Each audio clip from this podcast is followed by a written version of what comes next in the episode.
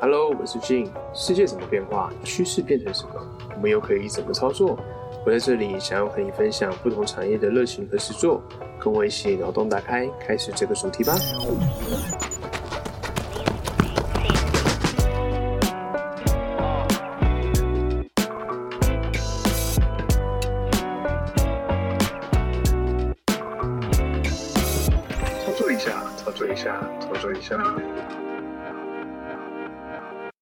这集呢，我们的达人操作邀请到我以前在念台大 EMBA 的时候呢，一位很厉害的伙伴。那他是我在跑跑团运动认识的伙伴，他叫做 Joanne。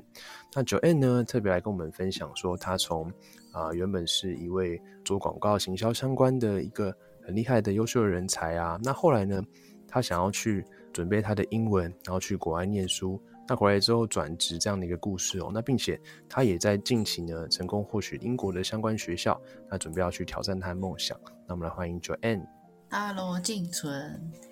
没有很厉害，就是慢慢的一步一步达成原本觉得不太可能做到的事情，这样。对，但对我来讲，这就是很厉害的一个过程哦。所以今天特别邀请来跟大家做一个分享哦。好的，那想请问一下，为什么当初会想要去念台大 EMBA 的学分班呢？因为我是一个高雄人，然后到台北工作，大学是读在台南的学校，然后一到台北就想说可以从线上广告，然后开始我的行销旅程。刚去嘛，家人是说要在学习的话，这样会比较有效益。那可是刚去的时候就是玩疯。嗯，下班会小酌啊，然后去运动啊，做什么任何体验台北的事物。但后来有一次假日，就开始想说，哎，是不是也要开始理财，然后被动收入这一块玩了很疯之后，就开始想到之前答应的事情，所以就再回头开始找说，哎，要开始进修哪一些内容。然后身边的朋友也比较少在学习，所以就想说，哎，要换一个环境。其实就是这样子，很多的原因加起来，然后就申请了。因为在北车那边都常常看到台大学分班的广告，然后忽然觉得说，哎，该是时候要来报名，就是申请啊，了解一下状况，然后就很开心的有加入。这边来跟大家分享一下我在念台大 EMBA 的这个过程中所看到的。好了，呃，我觉得说在这边念书的同学啊，他们都有一些特点哦。那第一个就是他们都会很愿意接受新的事物啊，因为。大家要想哦，如果我们今天在啊上班的时间呢，已经花费很多的心力，然后完成很多艰难的任务，下班之后呢，你又必须赶快，就是可能晚餐也没有吃得很好啊，很赶，然后赶着去学校上七点啊相关的课程这样子。那其实呢，这是蛮辛苦的一件事情哦，而且上完课可能都已经九点十点了，那可能还要参加一些什么社团活动啊等等的，那回到家还是非常晚，那隔天又要继续上班。那是一连串的流程，而且在快要考试的时候，我们还有很多那种分组讨论啊、个案分析等等的。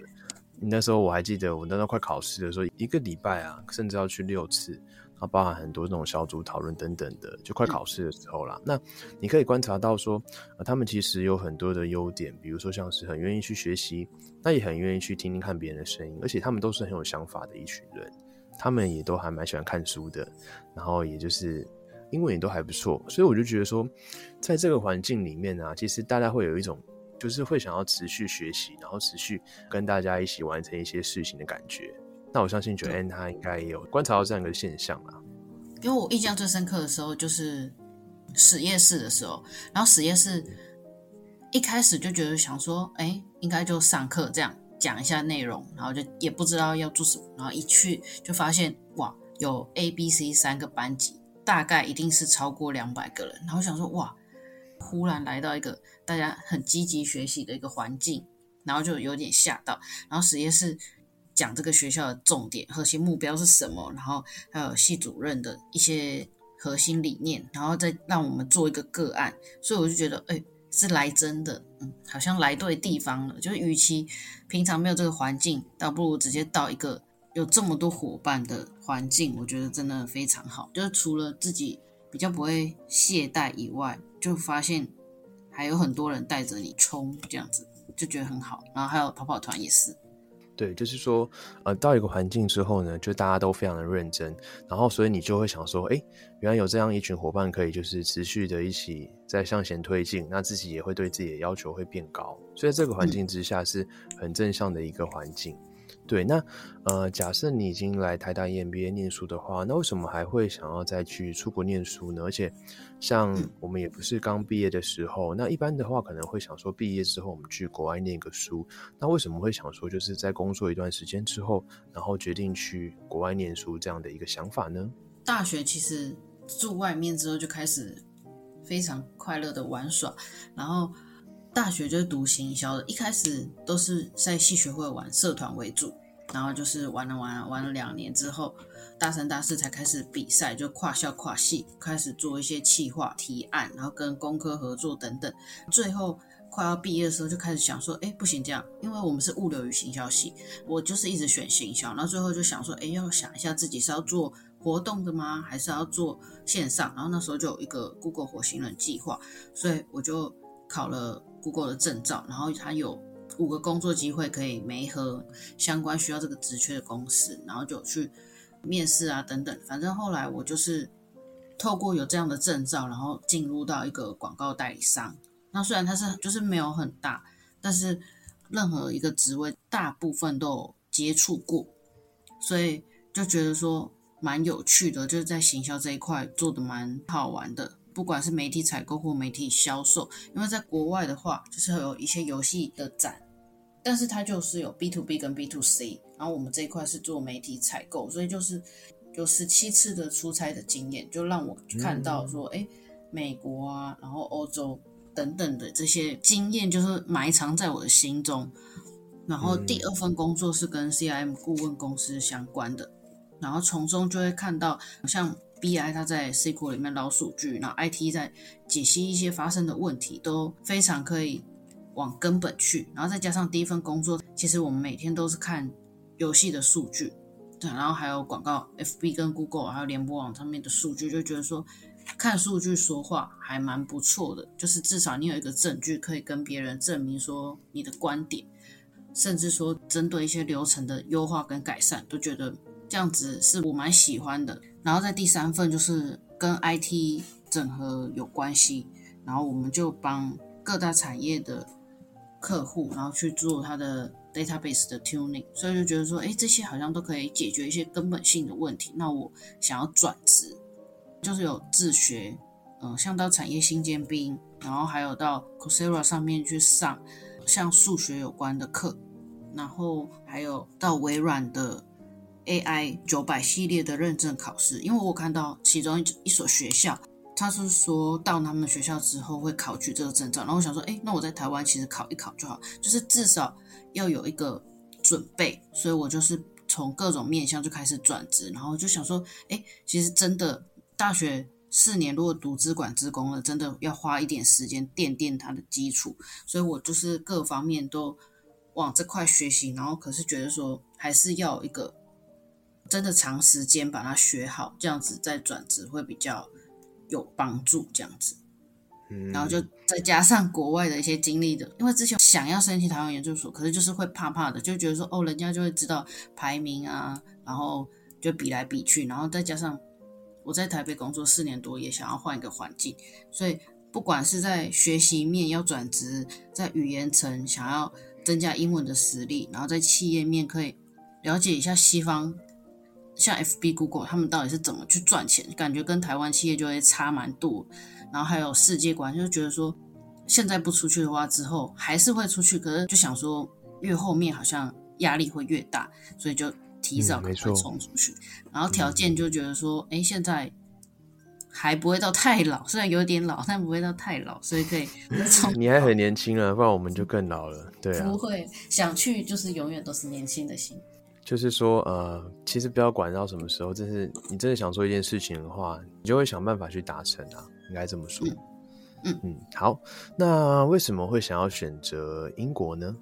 英国其实，在前年我第三份工作离开之后，其实我就在思考我的职涯道路，然后那时候刚所说的种种的原因加起来，我就决定要出国读研究所，因为我之后应该也是会贷款，所以就。自己有一些存款然后在家贷款出国，所以我就预算可能就是会第一关，因为如果钱不够的话，一切就白准备，所以我就马上去问顾问。我的策略是选比较大间的，然后比较不是那种私人的顾问，所以我就是找 IDP，然后是 Julie 帮我介绍一下英国的整个时间规划啊，然后他们的预算啊等等。其实我就有明讲说我的预算就大概是一百五十万左右，那可以申请到哪一些？然后我同步又问说加拿大跟澳洲，啊，因为美国就是太贵了，所以我就想说从。第一个步骤，先申请上学校，读完能真的能毕业，真的在这个领域喜欢，然后可以在这个领域工作，真的转职成功赚到钱，然后之后再往可能美国或是其他更大的进行下一步。加拿大的话，因为它的学校比较少一点，虽然它的好处是可以离美国很近，所以它有一些就业的机会是它的优点，只是说它的学校比较少一点，所以后来就没有挑选。然后澳洲的特色就是。比较多护理，然后还有医疗产业跟旅游业，所以产业的形态也不太一样。虽然说他们也有就是数据分析相关，然后再加上它的预算也是可能要两百以上，所以后来就是选择英国一年，然后有工作签，有两年工作签这个方案。对，这样听起来还蛮好的，就是说，呃，预算在你的范围里面，然后它也有你相关喜欢的科系，那并且也可以取得工作签证，那也可以说边上学啊，那利用课余的时间，然后再去兼兼差赚点钱这样子，那后续也可以留在英国念书，我觉得这这是一个蛮好的节奏哦。好，那再问一下哈。我们都知道要出国念书，那必须要离乡背景，而且我们也不是刚毕业的。那你觉得说，其中啊，你觉得最困难的点是在哪边呢？困难的点其实从中你会有一个感觉，就是逢人就要去问，就要去请教，请教顾问，从 IDP 的 Julie，然后还有营养的 Scott，然后还有请教留学回来的学长姐啊，或是在网站去找寻所有学校的资料。然后去问校友啊，等等的，反正就是逢人就问的那种感觉。虽然说顾问有两种类型，也有一种是大概四万左右包到好的，就是他可能会从规划，然后一路帮你申请等等，然后有自己的系统。但是我觉得，嗯，自己出国还是很多事情要自己掌握，就跟我之前出差自己准备很多事情一样。所以我觉得选择免费的方案之后，顾问会帮我服务后续。反正就是先选择免费的方案，然后只是说再准备一些申请文件的话，就是再另外付费，这样等于说白项目这样子。所以我就是选择这样的方案来做。我补充一下，就是说，呃，你选不是包到好的方案呐，他会给你一些建议，但是其中有几项建议甚至是服务是要钱的，那就是选你需要的这样子。啊，对对对对对。刚刚讲到这个部分，那还有没有什么其他觉得说比较困难点？比如说你在心境上面啊，因为我们大家都知道说，如果要出国念书的话，那也就有点像我们考公职一样，你必须要破釜沉舟的决心嘛。对，其实我自己有分了几点，这一个是环境连接，你就是要一直请教，一直请，然后从中你还是要一直保有自信，你要知道说你要用什么样。呈现出自己最好的一面，然后去申请上那所学校。所以你要先了解需要的人是长怎么样，然后就把你优点的面相呈现出来。所以你要保有自信，觉得你自己可以说服对方录取你。可是你常也要面对拒绝信。所以像我后来是被拒绝了十四件，就是很怕开启信箱，但是还是要继续安排你的策略。例如说，你第二波学校申请哪一些啊？然后第三波等等。从中你会遇到不同的状况，然后你就要想办法专注去面对。虽然就是你下班后还要去图书馆，就觉得嗯，为什么要自己一个人去啊？就是身边没有人在准备雅思或是申请留学。有一次还是我忽然在图书馆，然后忽然觉得说我是不是发疯，或者我会想要申请留学？就是你一直在做，但是从中你还是会有一些质疑的声音跑出来，就会有自我怀疑的时候了。对。然后你要先了解你自己可以接受的风险，例如说真的都没有学校，然后或是有什么意外，那你从中的准备你是不是承担得起？例如说你准备雅思，比多益来说，你可能程度算是越级打怪，但是我觉得至少掉下来还是会比原本准备一般的目标来的高。另外一方面就是城市的学习，就算我真的没有申请上学校，在台湾也是有转职的机会，并不会浪费。就是这些你都接受之后，可以想办法去达成你的目标，无论是财务上的目标啊，或是比起短期的出国旅游，你更想要长期在国外，然后累积一个硕士的学位等等，这一些都要去一步一步的执行。我觉得这是比较困难的。其实随时都可以放弃了。就会跟自己说，其实你要放弃，随时都可以啊，也没有人逼你啊，家人也没有很支持你。你要放弃，你就随时待在舒适圈。也不是说台湾就不好，只是说你想要出去闯闯，你是可以很容易，任何一秒你都可以放弃。只是你到底能不能再走一步，或是再把你这一个月的项目完成，随时都是考验。因为要去也是你自己，然后要放弃也都是在个人这样子。对，我们要随时做好最坏打算，可是我们可以做最好的准备去啊面对这个挑战，这样子。那其实刚刚听起来有点像跑步啦，其实随时要放弃都可以，我们随时都可以停下脚步。可是我们当初给自己设立的目标，你可能是完赛，那可能是说要跑在多少的时间以内，那这个就是对自己的一个自我要求，也是对自己的一个。挑战目标设立啊，不管怎样，我们都会试着说，看能不能再跑个几分钟，再坚持个几分钟。那是不是我腿已经真的不能跑了，还是只是我身体有点懒？那就把它做一个完整的执行。不过九燕最后也是有成功拿到国外留学的这个门票嘛，那也很恭喜他。想请教一下，就是说准备过程中你大概花了多少时间？那我们就以小时来跟听众朋友们说明一下，就是说大概花了多久时间，让大家可以有点量化的感觉。好，听起来应该会蛮惊人的，因为以前就是收集资料的时候，都会在官网啊，或是在 YouTube 去找说，哎，大概留学大概是怎样，那大家就会直接讲说，哦，时间轴是多少啊，然后就完成了，比较没有讲出背后辛苦的一面，所以我这边必须要跟大家郑重的说明。好，我这边分两个时间，一个就是准备整个硕士的时间，就大概。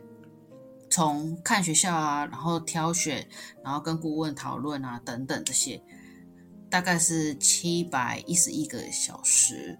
因为我动作比较慢，因为我看一个小时，这样换算下来是几个全天呢？大概二三十个哦。就我是没有算过，为什么我会有这个数字？就是因为我有每天都记录我自己做了什么事啊，做了什么。我是从年目标。月目标，然后再换换算下来，daily 要进行哪一些日常的事情，然后我就分说，哎，我今天看了哪一些学校，因为那时候真的看到眼睛会瞎掉，就是因为每个资料都要很细的去看，你可以知道说这个学校的风格适不适合你，就从 business analysis 就 QS 最好的学校往下看，然后就会知道说，哎，真的有差，不论是资源啊，然后整个网站的架构啊设计，就是。还有用字遣词，你就可以很强烈的感受到学校的等级的差异。然后雅思的话，就大概花了二零四二个小时，因为我的是落底。嗯，之前出差的话，就是跟厂商简单的 conversation。然后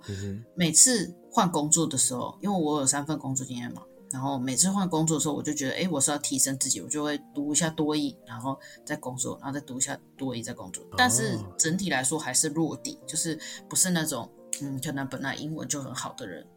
所以花的时间。呃，换个角度跟听众朋友分享，就是说，呃，其实九 N 他在这个英文的部分没有说到非常厉害，在原本的时候，可是他也可以经过呃我们短短这几个月的练习，然后看到他的决心这样子，然后去把这个英文补起来，那直到可以去参加很多的线上课程都是全英文的啦，那或者是说参加国外的面试等等的这样子，都可以把它补起来的话，所以我相信大家只要有决心。然后花几个月时间，一定也可以达到相同的效果。那当然也是九燕很厉害的地方。不过也可以跟我们大家经验分享。其实你只要愿意去尝试，那并且坚持的话，你也可以。我现在雅思还没有达到入学的门槛，只是它可以候补。所以我目前唯一的目标就是雅思要在努力。像你刚刚说的，就是真的不错，就是可以在 Coursera 上全英的内容。然后虽然它的文本我都会再翻译过，因为它内容毕竟是我没有学。但是从中你可以听英文，然后之后输出英文，我觉得这样也是蛮不错。好的，那这边也是大家很想知道，就是说过程中整个花费大概花多少钱嘛？因为你刚刚有提到说你预算可能大概一百五十万，那是包含就是整个的这总预算，那可以跟大家分享一下说大概几个项目大概会需要多少钱吗？好，这个我有整理，就是像预算的话。在国外的话，他们其实每年都会有通货膨胀，大概是五趴左右，所以学费就是越晚越贵。例如说今年一百，明年就会加五趴，就变一零五。然后，所以目前学费大概是一百一左右。然后租房的话，这个就要非常看城市。如果可以给大家一个方向，像是在伦敦的话，如果在台北，大概一个月是抓一万。如果在利物浦，就是我的学校是也是一万，然后可是，在伦敦的话就要四倍，因为它是一周一万，对，大概是这样，所以他们其实价格都 range 蛮广的，这个就要到时候再选择。然后生活这个就要看自己煮啊，还是都去餐厅，因为我之前在欧洲的经验，我们都是去，然后就住的地方都可以煮饭，我们都会去超商买东西来煮，所以就是这样加一加，大概要一百五、一百六这样。然后，如果是申请的话，这我不太敢算。从中就是可能雅思的书补习班两万多，二点二，然后 Amazing Total 上了四十二堂，就一抓一千，因为它是五百到一千多，就是看你选的老师，所以四点二。然后雅思的考试大概是七千二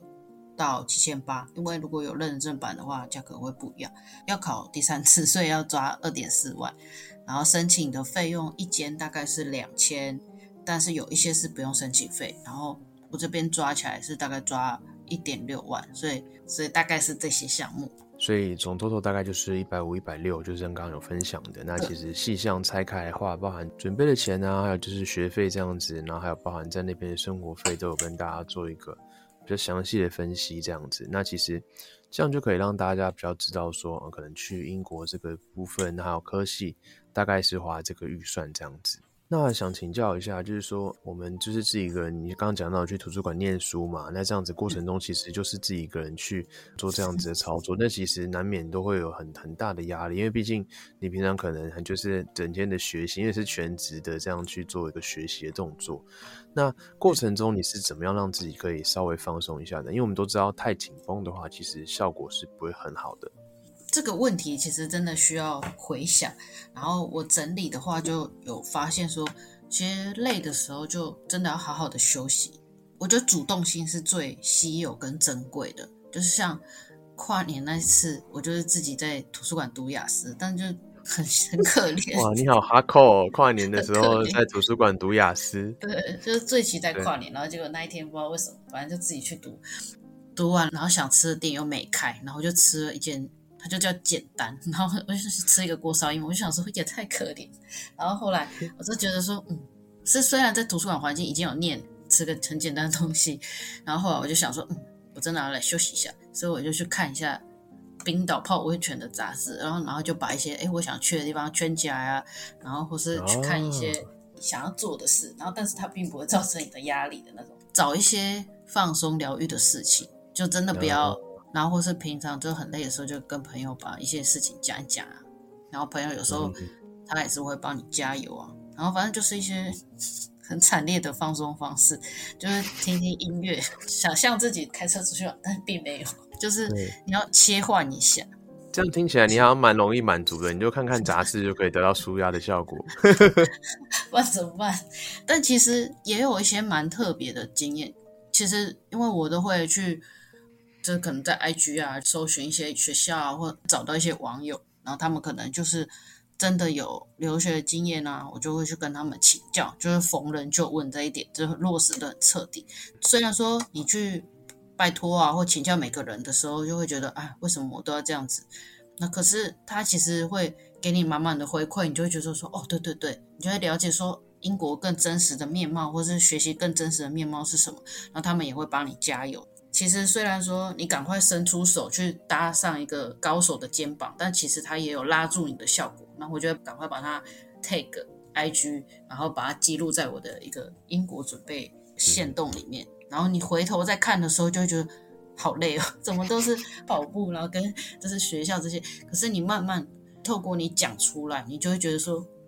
好像你承诺别人你要做这件事，然后他也帮助你，所以你又感觉会被拉一把的感觉，就是同步会有不同的想法，就觉得哎，好像他在等你准备上哦，就是你如果真的上，你也可以跟他分享，或是你真的可以到英国去跟他们一起吃饭，你就觉得说哎，不错不错，好像越来越有达成，越来越有画面这样子。但是真的很遥远，或就像跑步一样，你就会看到英国地图的云朵，然后但是你就会觉得说，你想要翻过这一页篇章，应该是快要翻过，但是其实中间就是蛮漫长，就不会说真的很快就得到任何你想要达成。从五月到今年十二月，所以总共大概是花了大概是一年半左右了，嗯嗯，花了一年半的时间这样子。对。读英文，然后还有转职的资料，就是因为我是转职，所以就要学校。嗯，了解，因为毕竟是挑战之前没有学过的一些技能呐，读相关的科系这样子。好，那就是说，在九 N 整个准备留学的这个过程中啊，其实我们大家可以发现一件事情，就是说他在每个阶段的一些准备都是很有节奏性的哦。他会是按部就班的，一步一步朝他做的这个年度计划里面一项一项的去把它完成。所以这个也跟我们分享一件事情，就是说我们不要想说出国留学这是一件很难的事情，而是我们要把它整个去拆开，把它分成一小段一小段的，然后逐步完成每个计划。那当你这些小目标都完成之后呢，你自然就会朝着对的方向前进。那等到这些小目标累积起来之后呢，你就可以完成这样子成功录取到国外学校的挑战。那这个也是我觉得棒跟大家分享的一个点啊，就是有时候我们不要就是说啊，想说假设以全马来讲好了。那我们今天如果要准备一个全马的话，我们不要想说，哇，四十二 K 好累哦，就不要一直想到很累的一面。我们可以去想到说，我们可以怎么样去准备全马。那第一个就是可能是我们的月跑量要拉起来啦，一个月跑个两百 K 啊，让你的身体习惯这个长距离。那或者说可以练一些间歇跑的方式呢，去强刺激你的心肺等等的这些方式。我们可以去找方法，让这个目标不要让你距离的太远，那一步一步去把它呈现这样子。好，那最后请教一下九 M，有没有一句最喜欢的话可以分享给大家？这样子，就是说，呃，很像你在求职啊，甚至工作啊、求学这些经验等等的，有没有那种最喜欢的话可以分享给大家？因为从中有学习一些数学啊等等，然后就找到一个数学王子高斯的话，然后他是说 “few but ripe”，就意思是说要稀少，但是要成熟。所以我自己的想法。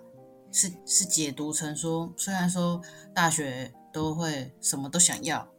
然后去台北工作也是什么都想要啊，然后就是很充实的过每一天这样。但是后来就觉得说，哎，其实要更聚焦在一些像例如说比较长远的目标啊，然后一步一步去达成。因为我就没有很聪明，所以我就觉得一次做一件事情，然后把这个事执行的很透彻，然后执行的时间一拉长的话，那其实就会。变得很不一样，会比说分散对我自己来说会更有效益。这样子，对。那其实讲到这段，我自己也蛮有感触的，因为像我在念台大 EMBA 的时候，其实就是有点每个都要，就是小朋友来做选择，我全都要那种感觉。我除了念台大 EMBA 的时候有正职的上班之外，然后那时候下课还有去上英文课，然后还有去健身房，这样全部靠在一起，对啊，然后就觉得真的是有点太硬要，身体的。今天跟那个状态都不是很好，所以我后来就是，呃，有看到一本书叫做《少但是更好》，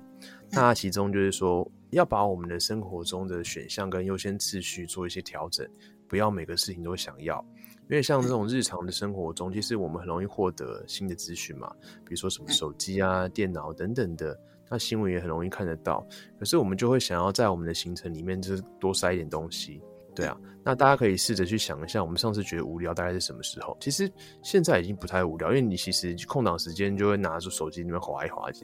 甚至是等红绿灯，你可能都是一下可能听个音乐什么，一下就过了这样子，所以你反而那种很少有这种时间可以去自己做一些思考等等的。那举个例子，就很像平常如果有在跑步的话，我们就可以趁跑步这个时间，好好跟自己做一些对话，去想一想这些相关的事情哦。它包含想一想你的人生啊，那甚至是做一些冥想运动，也是大概这种感觉。其实我们可以把这些选项，然后变得少一点，可是去把它其中做得好一点，那我们的生活呢也会过得更精彩。那还有就是说我以前可能是一个 yes man 这样子，就别人问你说，哎，下班要不要吃饭？我说好吃啊，哪次不吃？然后什么约都去。然后就觉得说，嗯，去的时候就觉得好像只是哦，时间过了这样，然后就是说又花了一些钱这样。那我不如就是回到家，然后做我自己想做的事。那我就明确的跟朋友说，哦，这次我不想去，可是下次我可能偶尔会去隔一次，也不是说每次都不去这样子。那反而是对你的生活来讲的话，也是会更好的，不会说你的行程都被别人塞满，而是你自己会找回那个掌控权，把你想做的事情专注起来。然后虽然少一点，可是你会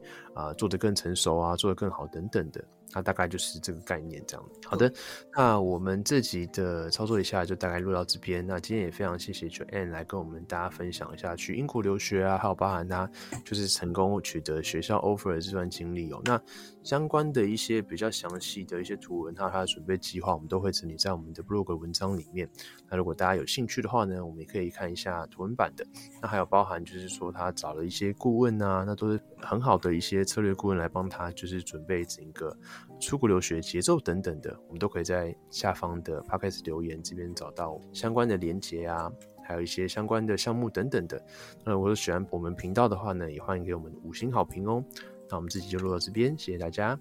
谢谢静纯，来帮你五星好评。好，你先帮我五星好评。没错，谢谢谢谢。好，没问题，没问题。